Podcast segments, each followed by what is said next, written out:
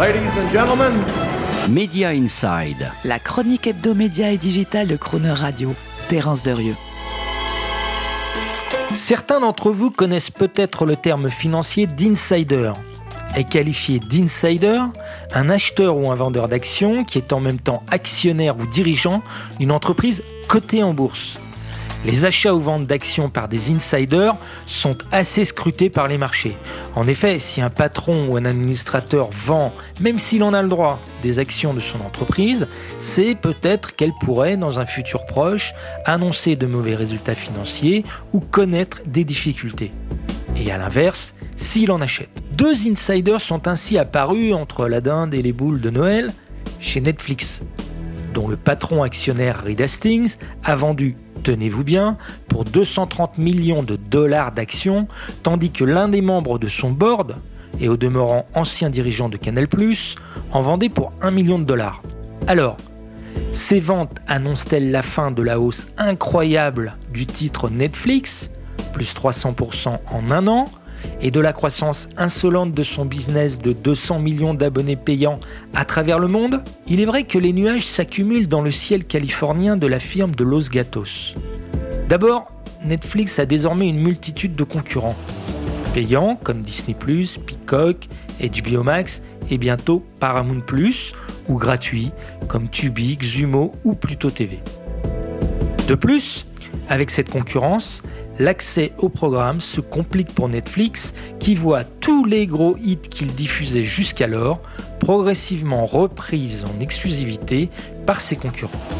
Il est ainsi d'ores et déjà ou bientôt impossible, par exemple, de regarder Friends, The Office, Dexter sur Netflix. Quant au prix payé jusqu'à présent par Netflix pour acheter et produire ses contenus, il va exploser. Face aux multiples nouveautés des plateformes concurrentes, Netflix doit proposer toujours plus d'inédits, tant en volume qu'en fréquence.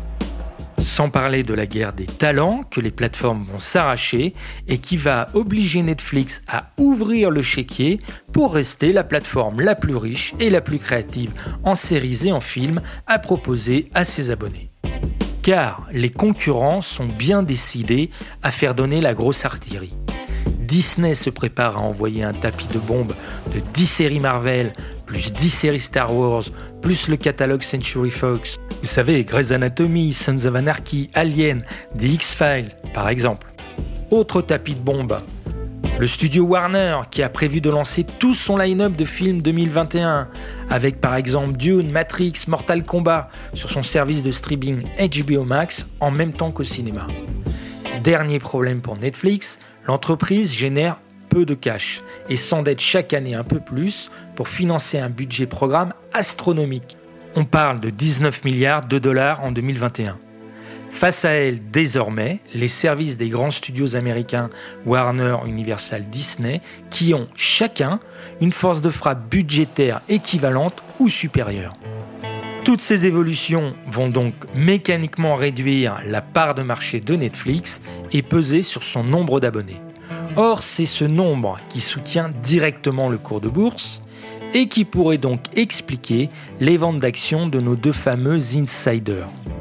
Mais, coup de chance pour Netflix pour l'avenir, son taux de désabonnement, le churn rate comme on dit, est étonnamment bas, de l'ordre de 2-3%, ce qui constitue une résistance très forte face à une pression concurrentielle désormais débridée. Alors, si tout devrait au final bien se passer pour Netflix, pourquoi nos insiders ont-ils vendu leurs actions? Serait-ce pour financer leur cadeau de Noël? La question reste posée.